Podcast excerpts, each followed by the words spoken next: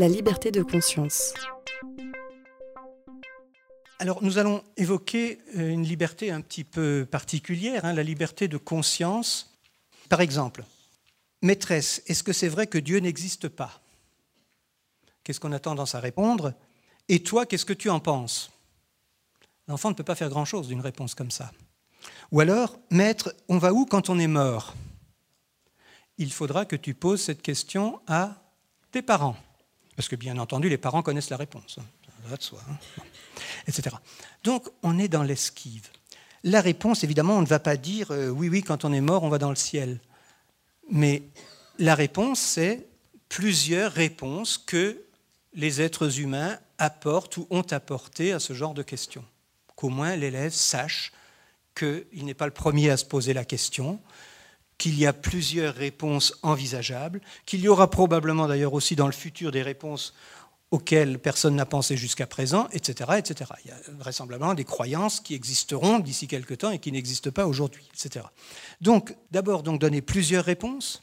Ensuite, ne pas oublier des réponses qui ne font pas partie de notre sphère culturelle et géographique immédiate. On, on pense toujours aux trois monothéismes des religions du livre, mais statistiquement, j'y reviens, mais là, non pas pour valoriser ou dévaloriser telle ou telle religion, il faut quand même savoir que l'hindouisme est extra, enfin la croyance en l'occurrence hein, sur l'au-delà, la croyance en la réincarnation est quand même l'une des croyances les plus répandues au monde.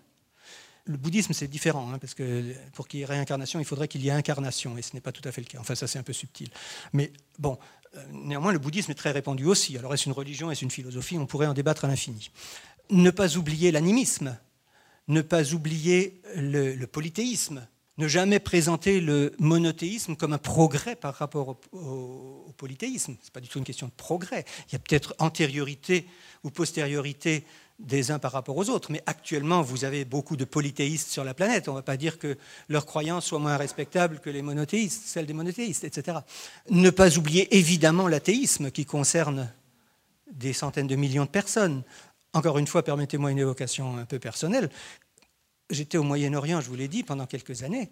Dans ces pays-là, lorsque la loi religieuse et la loi civile se superposent, c'est-à-dire en l'occurrence lorsque les tribunaux civils appliquent la charia, il est inconcevable pour beaucoup d'élèves que quelqu'un puisse ne pas avoir de religion, que quelqu'un puisse ne pas croire en Dieu, qu'on ait droit au doute en la matière. Et donc ce sont de vrais apprentissages.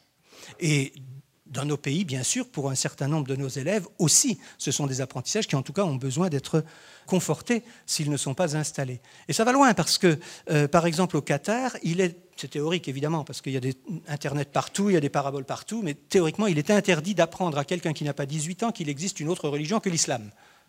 Ça montre bien le danger supposé, et sans doute à raison, hein, que fait prendre la connaissance pour la croyance. Même une anecdote, il y avait un père d'élève qui inscrivait sa fille qui allait entrer au CP dans une école française. Alors, c'était un père saoudien, on était en Arabie saoudite. Le père saoudien était, euh, partageait les convictions religieuses de, de, son pays, mais en même temps, il était euh, impressionné par le prestige culturel de la France. Donc, il avait inscrit sa fille à l'école française. Mais sa dernière recommandation avant d'emmener sa fille à l'école, c'était Tu iras à l'école française, tu écouteras bien ce qu'on te dira, mais tu n'y croiras pas. Alors, vous voyez, un cahier des charges assez sportif pour une enfant de 6 ans. Hein. Bien. Voilà donc les risques que font prendre à la croyance la connaissance, tout simplement, ou la lutte contre l'ignorance.